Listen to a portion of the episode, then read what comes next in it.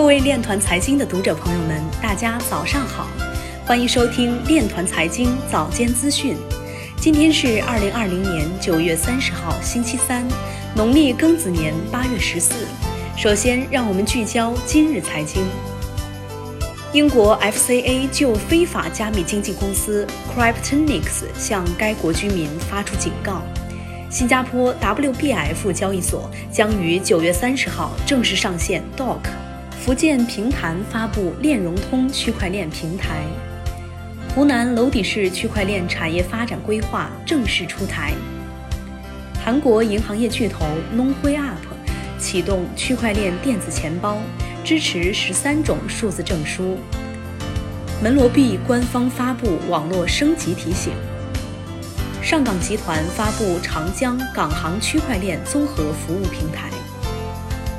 加密货币交易所 Bitpanda 完成五千二百万美元 A 轮融资。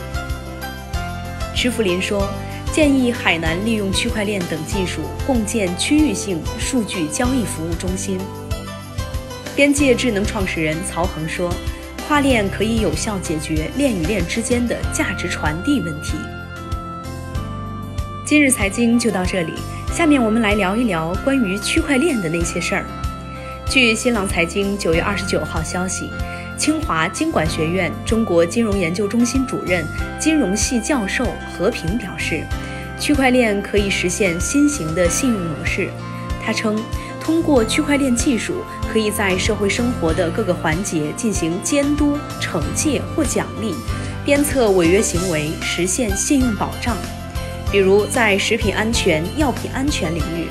传统是以一个政府部门为核心的中心化模式，但是未来可以有更广泛的监督。很多地方政府正在推进地方企业融资服务平台，实现失信联合惩戒。目前一般是用中心化的模式，而使用区块链技术可以加速信用体系的建设进程。